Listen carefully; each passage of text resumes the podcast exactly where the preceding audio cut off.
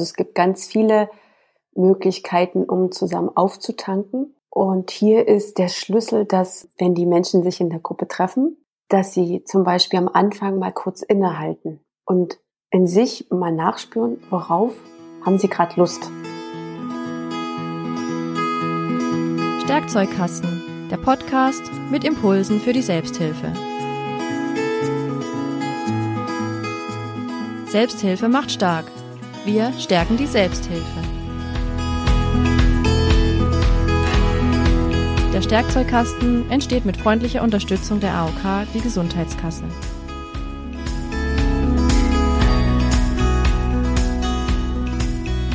Hallo und herzlich willkommen zu einer neuen Episode vom Stärkzeugkasten. Mein Name ist Andrea These und ich bin Mitarbeiterin der Selbsthilfe-Kontaktstelle in Pforzheim. Auftanken, aufladen, das machen die meisten von uns wahrscheinlich jeden Tag ganz selbstverständlich. Das Auto, vielleicht das E-Bike und ganz sicher das Smartphone. Aber wie sieht es eigentlich mit dem eigenen, ganz individuellen Energielevel aus? Haben wir das auch immer so fürsorglich im Blick?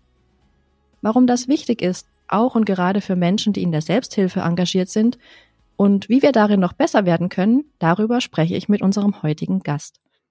Sie ist Referentin für Selbsthilfe und Öffentlichkeitsarbeit bei der Selbsthilfeakademie Sachsen und ich freue mich sehr, dass sie heute bei uns ist und sage ganz herzlich willkommen, liebe Caroline Schulz. Ja, vielen Dank, liebe Frau These. Ich freue mich sehr, ähm, hier heute sein zu dürfen.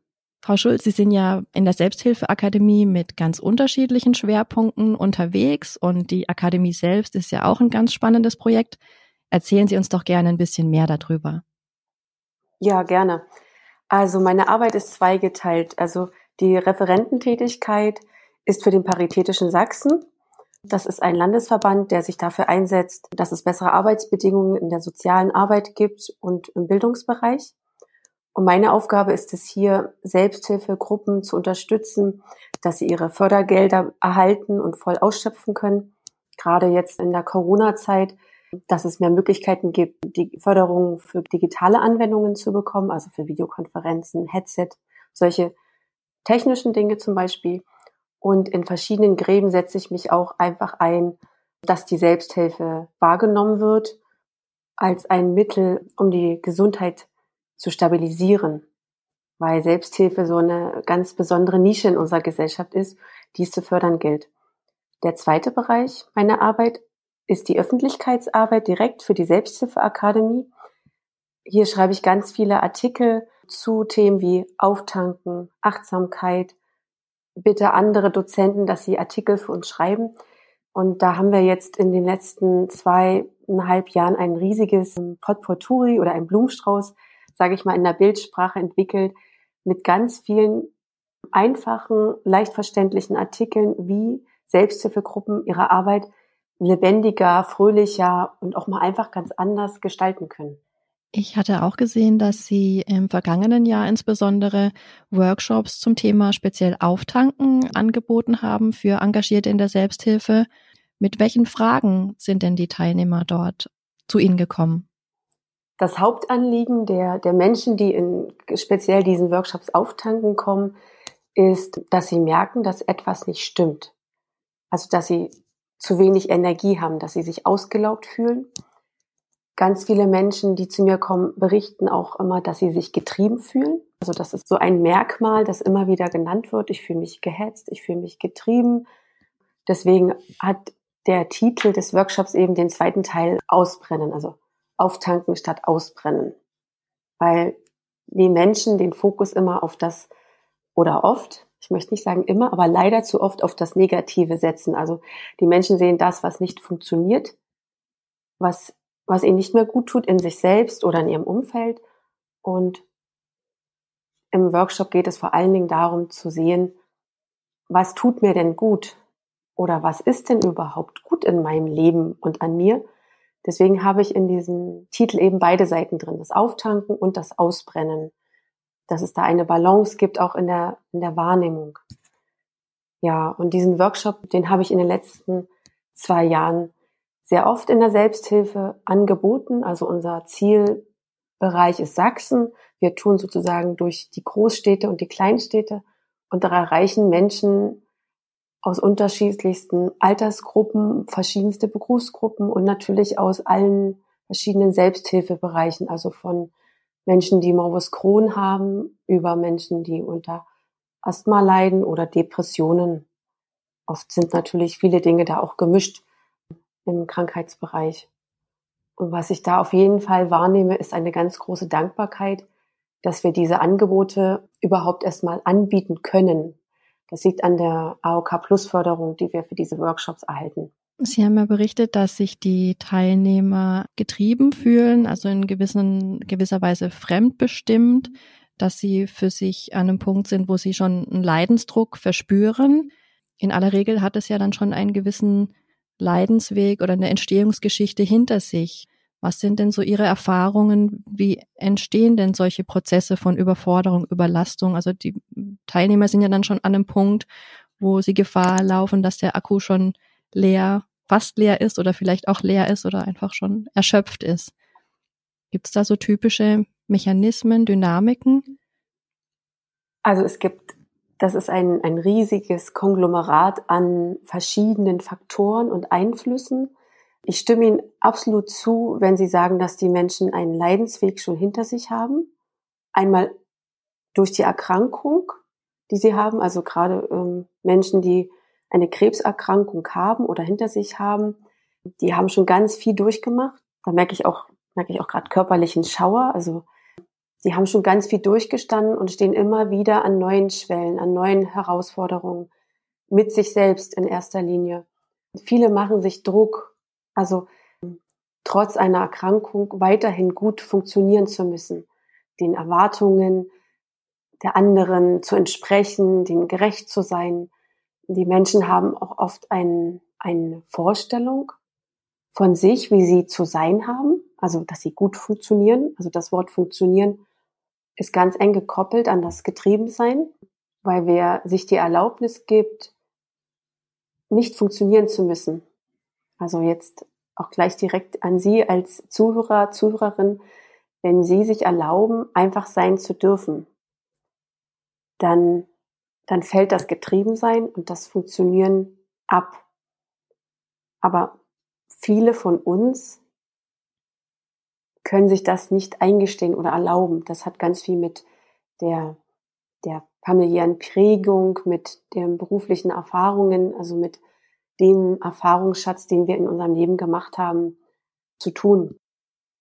Ein weiterer Aspekt bei Menschen, die schnell überfordert sind, ist, dass sie sich nicht mehr helfen wollen, sondern das auf andere projizieren. Also sie sind dann extrem engagiert in der Selbsthilfe, sei es, dass sie Ausflüge organisieren oder dass sie Gruppen, die Gruppenleitung übernehmen und damit ganz viel Verantwortung auf sich ziehen, was viel zu viel ist, was zum Teil auch gar nicht von den anderen gewollt ist. Aber sie ziehen sich ganz viele Aufgaben ran, um ihren eigenen Schmerz und auch Ängste nicht spüren zu müssen. Und das überfordert sie noch mehr. Und das laugt permanent aus. Und das bringt auch ganz viele zwischenmenschliche Konflikte mit sich, wenn jemand sozusagen die Gruppe leitet und da ganz viel reingibt und es kommt von den anderen nicht so wirklich etwas zurück, weil die das als selbstverständlich sehen und die Person aber auch oft nicht loslassen kann, zu sagen, ich finde es, mir macht Spaß, die Gruppe zu leiten, aber es ist mir auch zu viel. Kann denn vielleicht einer von euch äh, sich ums Kaffeekochen vorher kümmern und kann ein anderer oder eine andere von euch vielleicht nachher den Raum aufräumen, dass ich das nicht auch noch machen muss. Also ähm, das Getriebensein, ein, ein kleiner Faktor, ein, ein kleiner Grund, warum sich das so steigert, ist, dass die Menschen sich nicht ausdrücken, dass sie nicht sagen, wo sie Unterstützung brauchen. Und das hat ganz viel mit einem Perfektionismus innerlich zu tun. Dass sie eben das besonders gut machen wollen vor sich und den anderen. Da ist auch, sind auch Themen geknüpft wie Anerkennung, Aufmerksamkeit bekommen, von anderen gesehen werden. Weil was, was wollen Sie? Was wollen wir Menschen alle? Wir wollen ja alle in der Tiefe unseres Herzens wollen wir geliebt, gesehen, gehört werden. Also wie ein Baby, das einfach auf die Welt ist, so wie es ist, mit seiner Lebendigkeit, Freude, mit dieser Urenergie, Urkraft, die es nun mal hat. Ne? Jeder, jede von uns hat eine ganz spezielle eigene Energie, die uns unvergleichlich macht, die uns einmalig macht. Und wir wollen die in uns selbst entdecken und wir freuen uns natürlich auch, wenn das uns gespiegelt wird von anderen. Aber wir sind so gesellschaftlich geprägt, dass das sehr schwer möglich ist oder dass wir das noch gar nicht wissen, wer wir eigentlich sind. Ich stelle in meinen Workshops auch immer wieder die Frage, und zwar die können Sie jetzt einfach mal, einfach mal zuhören und in sich wirken lassen. Also jetzt, wenn Sie zuhören, sind Sie vermutlich auch sehr im Kopf dass Sie mal durchatmen, kurz ausatmen und die Frage sozusagen im, im Oberkörper auf sich wirken lassen. Und die Frage lautet, wer ist die wichtigste Person in Ihrem Leben?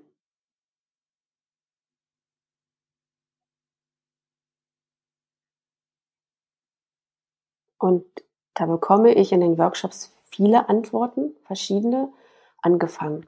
Mein Hund ist die wichtigste Person in meinem Leben, meine Familie oder auch na, meine Familie und mein Beruf sind mir sehr wichtig.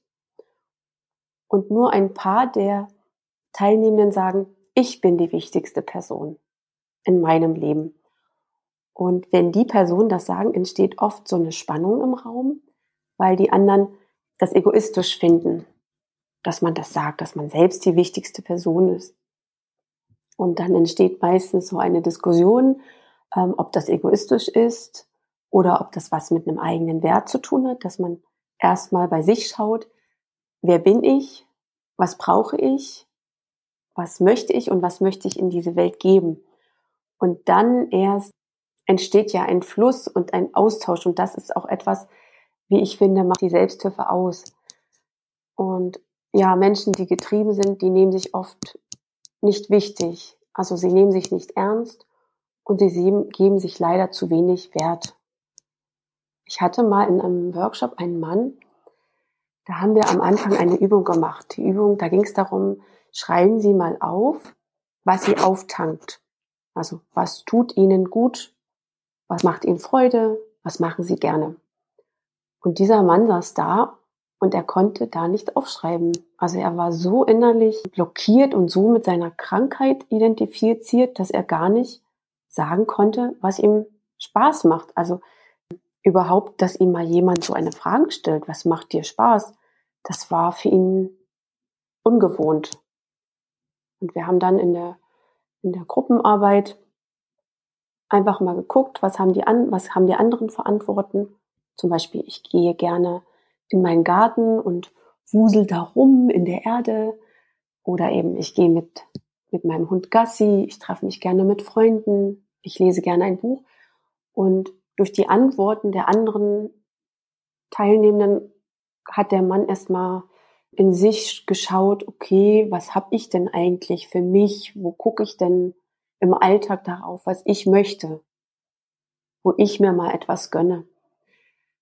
In einem mir fällt jetzt gerade noch ein anderes Beispiel ein, das möchte ich jetzt einfach nochmal zum Abschluss dieser Frage nennen. In einem Achtsamkeitsworkshop hatte ich gefragt, wo, wo üben Sie denn schon achtsam zu sein? Und da hat eine Frau gesagt, ich stehe jeden Morgen vorm Spiegel und ich, ich bürste mir meine Haare ganz genussvoll, ganz, ganz bewusst und so wie sie das gesagt hat, das kam bei mir total an und das war ganz schön. Also, dass sie den Tag mit etwas, was sie sowieso tut, ähm, bewusst und liebevoll für sich gestaltet. Und je mehr sie solche Dinge für sich tun, also auch sie putzen für sich Zähne, damit, damit sie gut beißen können, damit die Zähne gesund sind. Wir Sie bürsten ihre Haare, sie ziehen sich an und je, je freudiger, achtsamer, also bewusst wir das tun, desto mehr sind wir wir selbst und solche Dinge helfen schon, dem Getriebensein entgegenzuwirken. Auch wenn das in Phasen, wo man so innerlich unruhig ist, extrem schwierig ist und die Menschen auch verärgert, wenn man solche Dinge sagt. Aber es ist ganz wichtig, immer wieder in den Körper zurückzukommen. Das ist der Schlüssel. Also um wirklich aufgetankt zu sein, mir fällt gerade dieses Wort ein, in der eigenen Mitte. Also es gibt ja da immer so Schlagworte, ne? bei sich sein, in der eigenen Mitte sein. In Ihrem Workshop-Titel beziehen Sie sich ja auf das Bild des Auftankens. Was verstehen Sie denn darunter? Das ist eine sehr interessante Frage. Die stelle ich mir auch selbst immer wieder. Und in den Workshops stelle ich auch die Frage und es kommen unterschiedlichste Antworten. Deswegen, Sie haben ja mir jetzt nicht gefragt, was, wie ich das verstehe. Und da möchte ich mal mit einem Bild aus der Natur antworten. Und zwar stellen Sie sich einen Baum vor. Ein Baum ist ja verwurzelt in der Erde und er hat Luft um sich. Manchmal regnet es, die Sonne scheint und dieser Baum, der nimmt einfach alles auf, was ihm zur Verfügung steht. Und er fragt sich nicht, na, darf ich denn jetzt mich in der Sonne wärmen? Darf ich das Wasser aufnehmen? Darf ich mich hier verwurzeln? Sondern der Baum, der ist einfach und er wächst so gut er kann. Also er nimmt alle Ressourcen, die ihm zur Verfügung stehen, an. Ich würde sogar sagen, er nimmt sie dankbar an weil die Natur ist Liebe und wir Menschen dürfen uns erlauben, das anzunehmen, was um uns herum ist, also die Geschenke, sei es, dass ein, ein Lächeln ist von einer fremden Person, die wir auf der Straße begegnen. Ja, wenn mich jemand anlächelt, könnte ich denken, warum lächelt der mich jetzt an? Will der was? Was soll denn das? Oder ich denke, oh, ich freue mich, dass mich die Person anlächelt und, und fühle in mir mehr Leichtigkeit und ja auch mehr innere Bewegung. Also auftanken ist etwas, dass ich das annehme, was mir geschenkt wird, was einfach für mich da ist. Und andere Worte für aufgetankt sein sind zum Beispiel sich energievoll fühlen, fröhlich sein. In den Kursen sagen auch einige, dass sie sich, wenn sie sich aufgetankt fühlen, mutiger sind, sich mehr Dinge zutrauen, nicht so ängstlich sind. Ja, also auftanken ist etwas Bewusstes, etwas Aktives. Es heißt aber nicht, dass man etwas tun muss, sondern dass man sich erlaubt, sein zu dürfen, dass man sich Dinge ja eingesteht und erlaubt. Also ein sehr wertschätzender, positiver Begriff ist das für mich. Ich fand es vorhin sehr eindrücklich, wie Sie aus den Workshops beschrieben haben, wie hilfreich es ist, sich dort in dem geschützten Rahmen über das Thema Auftanken, Ausbrennen, individuelle Bedürfnisse, vor allem das sich erlauben, auszutauschen. Wir haben auch ein bisschen was schon gehört über das individuelle Auftanken. Gibt es denn auch Dinge, die eine Gruppe für sich tun kann, um gemeinsam ins Auftanken zu kommen? Ja, auf jeden Fall. Also es gibt ganz viele Möglichkeiten, um zusammen aufzutanken. Und hier ist der Schlüssel, dass wenn die Menschen sich in der Gruppe treffen, dass sie zum Beispiel am Anfang mal kurz innehalten und in sich mal nachspüren, worauf haben sie gerade Lust, anstatt immer gleich zu starten. Also es gibt ja so Gruppendynamiken, welche Leute sprechen viel, welche halten sich zurück, wo gibt's vielleicht unausgesprochene Konflikte, dass man da einfach mal einen Break macht, also das mal so stehen lässt und guckt und die Frage in den Raum stellt, okay, worauf habt ihr heute Lust? Wonach ist euch? Wollen wir mal Musik anmachen? Wollen wir uns mal Fragen stellen, die wir uns sonst nicht trauen zu stellen? Ähm, Sie können auch ganz einfach starten mit, was hat dich heute gefreut? Oder wofür bist du dankbar in der letzten Zeit gewesen?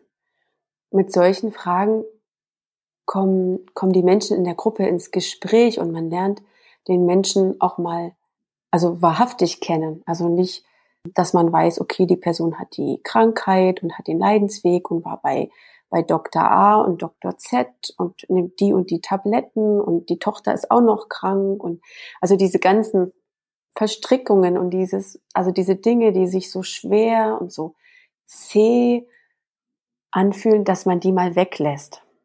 Also es ist wichtig, auch über die Dinge zu sprechen, die nicht gut laufen in der Gruppe.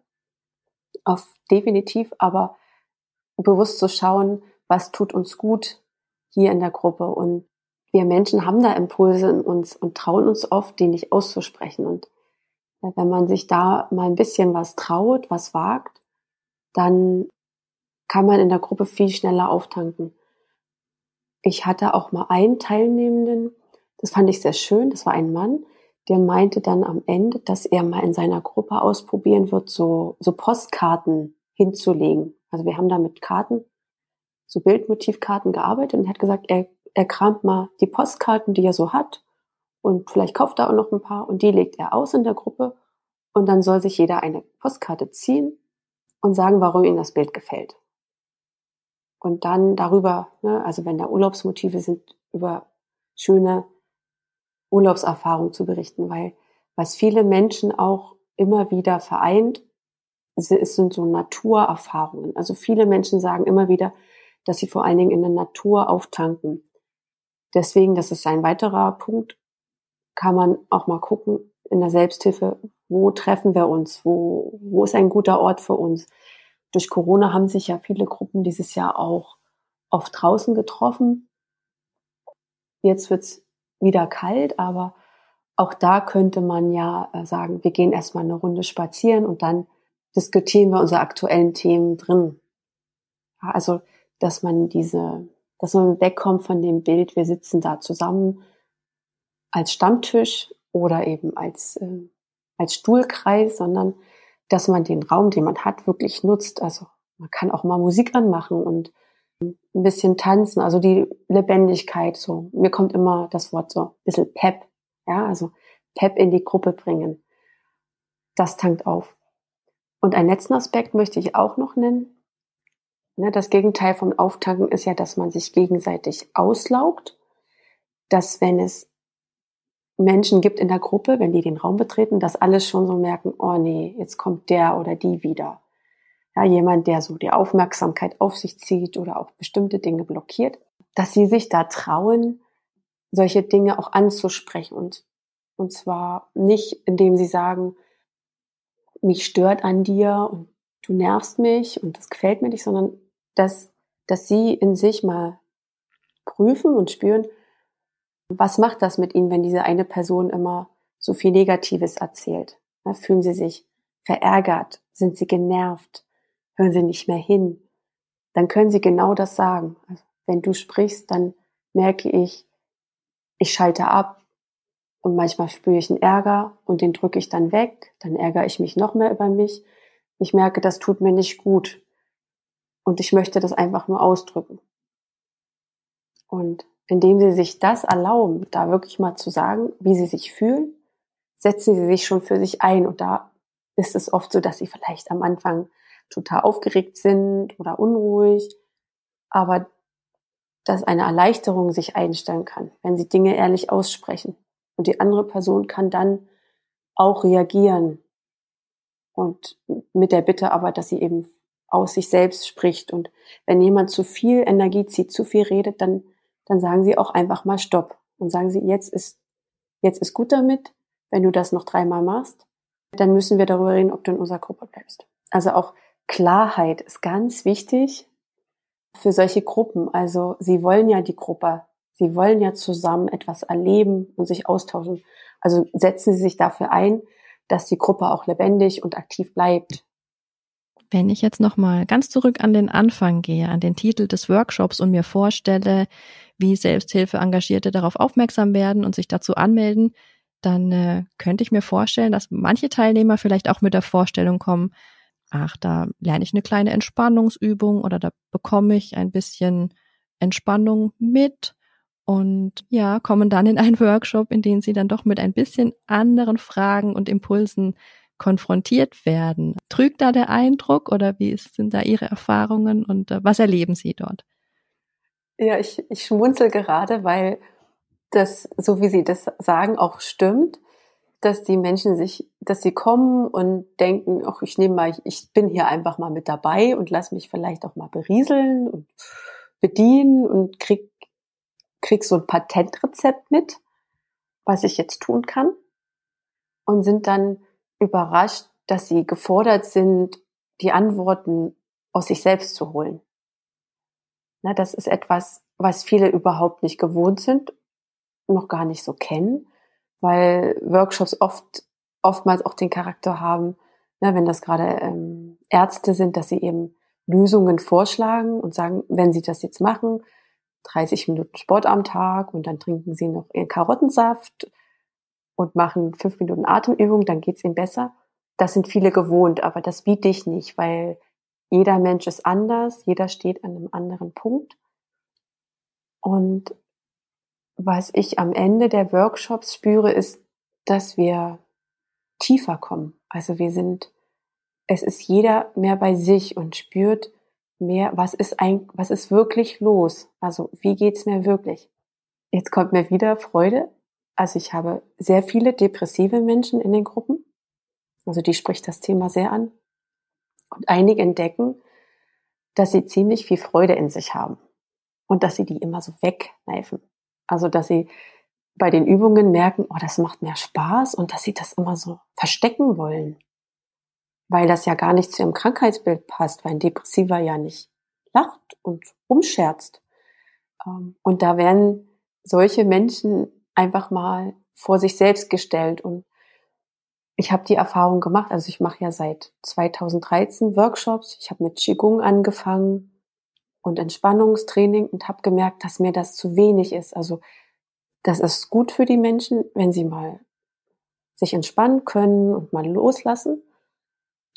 Aber wenn sie das nicht zu Hause machen, bleibt alles gleich. Dann lassen sie sich jede Woche mal eine Stunde berieseln, konsumieren und gehen wieder nach Hause. Und da habe ich gemerkt, dass mir das selber zu wenig ist. Also wenn wir doch so viel Potenziale in uns haben und so viel da ist, dann dann hat habe ich für mich entschieden, ich möchte das so ein bisschen aus den Leuten rauskitzeln.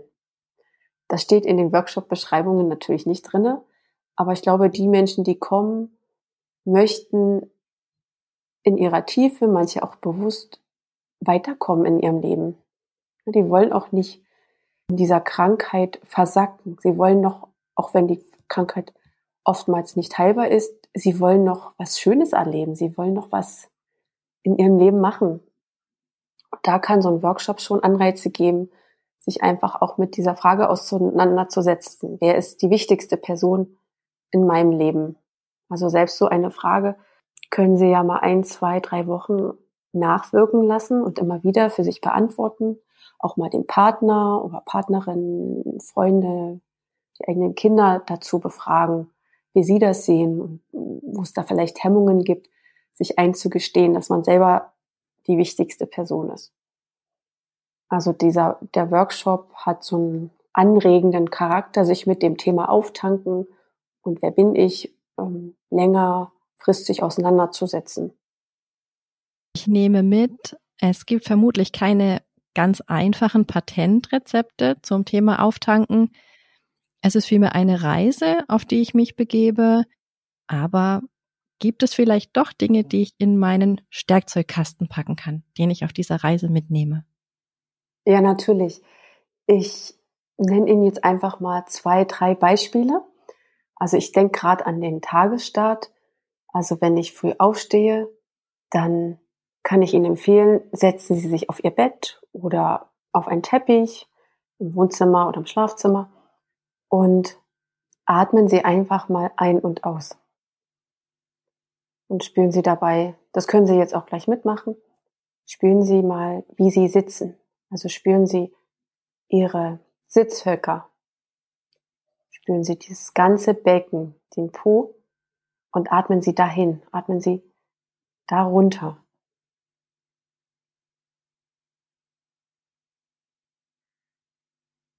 Atmen Sie bei dieser Übung immer weiter. Sie können auch gerne durch den Mund ein- und ausatmen. Das macht das Ganze etwas tiefer. Und spüren Sie immer wieder in Ihr Becken zurück, immer wieder zu den Sitzbeinhöckern. Spüren Sie Ihre Oberschenkel. Spüren Sie Ihre Knie, Ihre Waden. Spüren Sie Ihre Füße. Und beim nächsten Ausatmen spüren Sie wieder das Becken und die ganzen Beine bis zu den Füßen. Ausatmen lassen Sie innerlich etwas los. Und spüren immer wieder, wo Sie festhalten. Vielleicht halten Sie in den Schultern fest, im Nacken. Vielleicht spannen Sie Ihren Bauch ein oder an. Also schauen Sie, wo wo es fest ist im Körper. Und da lassen Sie los mit der Ausatmen. Das ist eine sehr wertvolle Übung. Da können Sie merken, inwieweit Sie sich auf sich einlassen können, inwieweit Sie zur Ruhe kommen. Das können Sie vorbeugend machen, aber auch in Stressphasen. Also wenn Sie überhaupt nicht runterkommen, ist ja so eine Übung oft das, was Sie gar nicht machen würden wollen. Aber das hilft, um mal runterzukommen. Stellen Sie sich einen Wecker dazu auf fünf Minuten und nehmen Sie sich vor, ich mache jetzt fünf Minuten.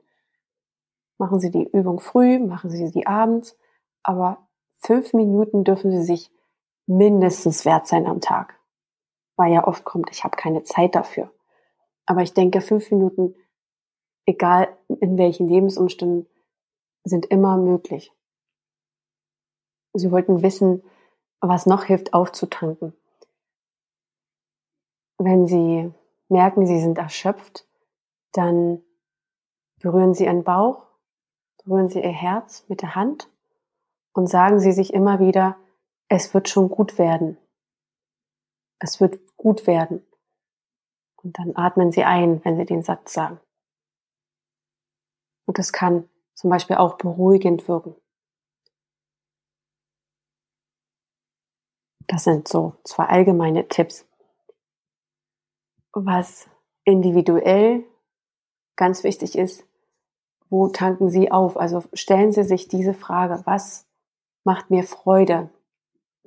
Es kann auch helfen, dass Sie sich fragen, was hat mir als kleines Mädchen geholfen? Was hat mir als kleiner Junge geholfen? Was tat mir da gut? Wo hatte ich Freude? Wo war ich ich? Ja, ob das beim Rollerfahren war oder Seifenblasen, Blasen, ähm, mal einen Luftballon steigen lassen. Haben Sie gerne getanzt? Ähm, haben Sie vielleicht geturnt? Also schauen Sie doch mal, was Ihnen als Kind Freude bereitet hat und fragen Sie sich, was Sie jetzt davon abhält, das zu tun. Weil diese Dinge können Sie auch jetzt machen. Nicht nur theoretisch, braucht auch oft Überwindung, aber der Mensch, der sie als Kind waren, also sie waren ja schon mit der Geburt, mit der, als Embryo waren sie ja schon in ihrer, ihrer Urenergie, die ist ja geblieben, die ist bloß oft immer mehr blockiert worden in ihrer Prägung und eine Krankheit ist auch eine Energieblockade. Ähm, und es geht darum, dass sie Dinge tun für sich, um wieder in Fluss zu kommen, damit die Energie, die ihnen zu eigen ist, wieder fließen kann. Und da kann ich nur sagen, legen Sie einfach mal los, machen Sie mal los, probieren Sie Dinge aus. Wenn Sie Lust haben, im Winter ein Eis essen zu gehen, dann gehen Sie ein Eis essen. Wenn Sie merken, Sie haben Lust, eine bestimmte Musik zu hören, dann hören Sie diese Musik über Ihr Handy. Gönnen Sie sich solche kleinen Impulse, die Ihnen kommen. Ja, Punkt. Frau Schulz, ich danke Ihnen ganz herzlich für das Gespräch und sende viele herzliche Grüße nach Dresden.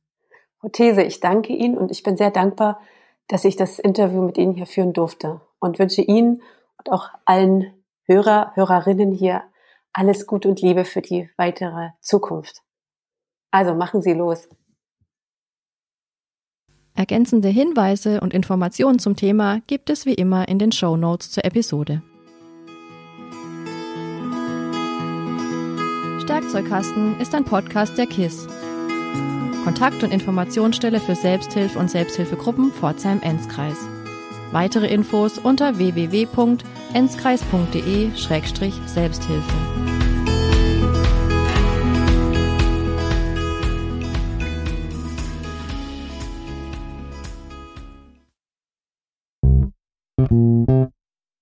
Produktion von tonbildschau.de. Mit uns können Sie sich hören und sehen lassen.